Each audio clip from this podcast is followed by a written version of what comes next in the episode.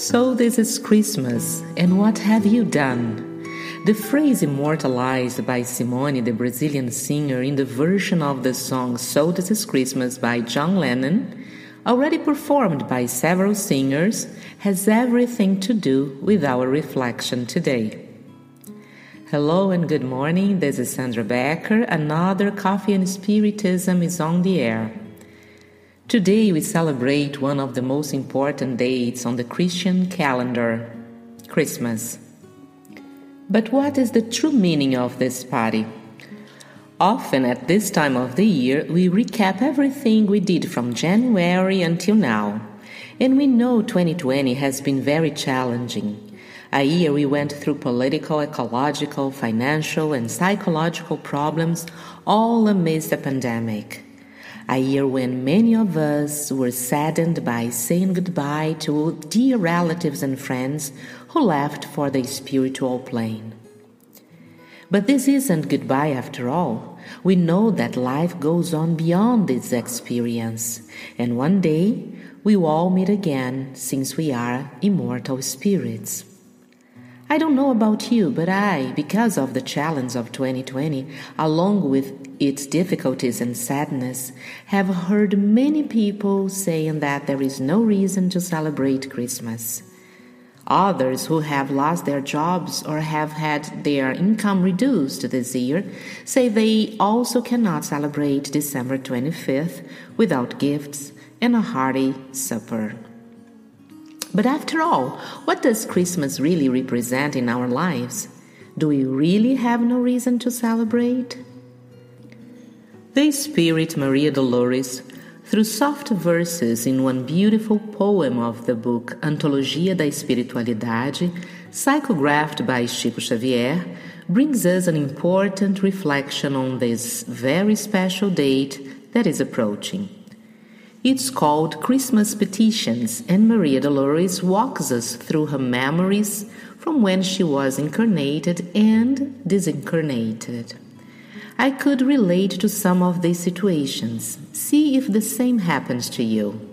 The poem goes like this quote, Lord, when I was a child, when Christmas came, I decorated your name in paper flowers and begged you in a prayer, hoping you sent me with Santa Claus a different doll.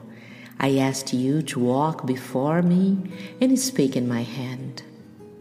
Years later, Lord, as a young woman is stepping on pink carpets, every time I heard Christmas announcements, dazzled by a dream, I asked you for a castle of love and fantasy as my ideal. Then, as a tired woman, when I saw Christmas shining at the door, my poor anxiety, almost dead, multiplied prayers begging you to give me the illusion of being loved. In my old anguish, although at the end of the road, I was sad and alone. Today, Lord, as a free soul in the beyond, where comfort invigorates me, before the light of Christmas that is lit again, I thank you, peacefully, happily, and touched for the surprises of death and the tears of life. And if I can beg you something kindly, never give me what I most want. Grant me your will and the gift of understanding between the true humility and the serene joy, so I can look for you day by day, Master of my heart. Unquote. In the simple poem, Maria Dolores delineates interpretations about Christmas we have along our lives in different ages. She also highlights what we frequently ask Jesus in those circumstances, and she asks him to grant us only those requests that help us progress. And interestingly enough, Maria Dolores tells us that the Christmas party is not only celebrated here by those who are incarnated, but also in the spiritual realm. Do you know why? Because the true meaning of Christmas is sublime.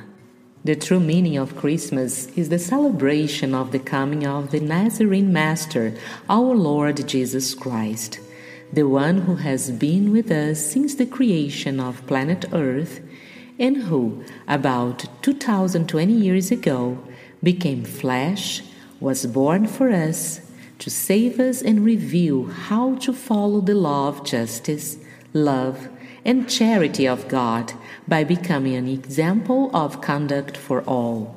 The true light of Christmas comes from this divine friend who accompanies us, carries us in his arms during the times of greatest difficulties we go through, who's always with us and who hopes that we take the right decisions to evolve. The true meaning of Christmas is to reborn, to live, and to love. And that's what we have to focus on when we are celebrating this date.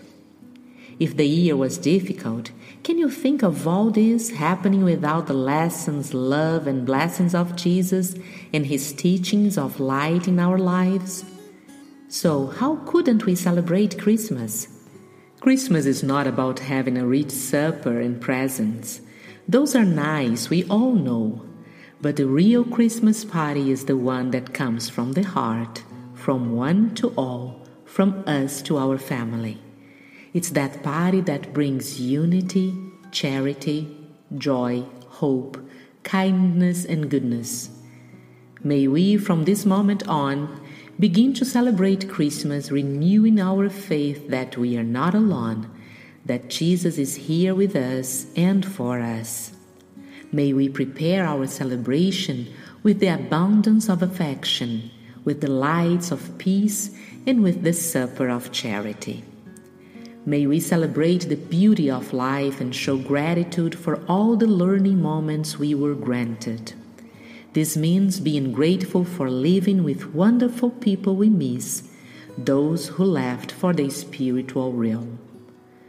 Missing someone is the proof that we had moments of happiness. May our greatest gift to Jesus on this day always be our effort to overcome ourselves, our difficulties, to live the gospel, to try to forgive, and always walk forward confidently. So, this is Christmas, and Christmas is surely a time for joy, Jesus' joy. Wishing you peace, joy, and Merry Christmas.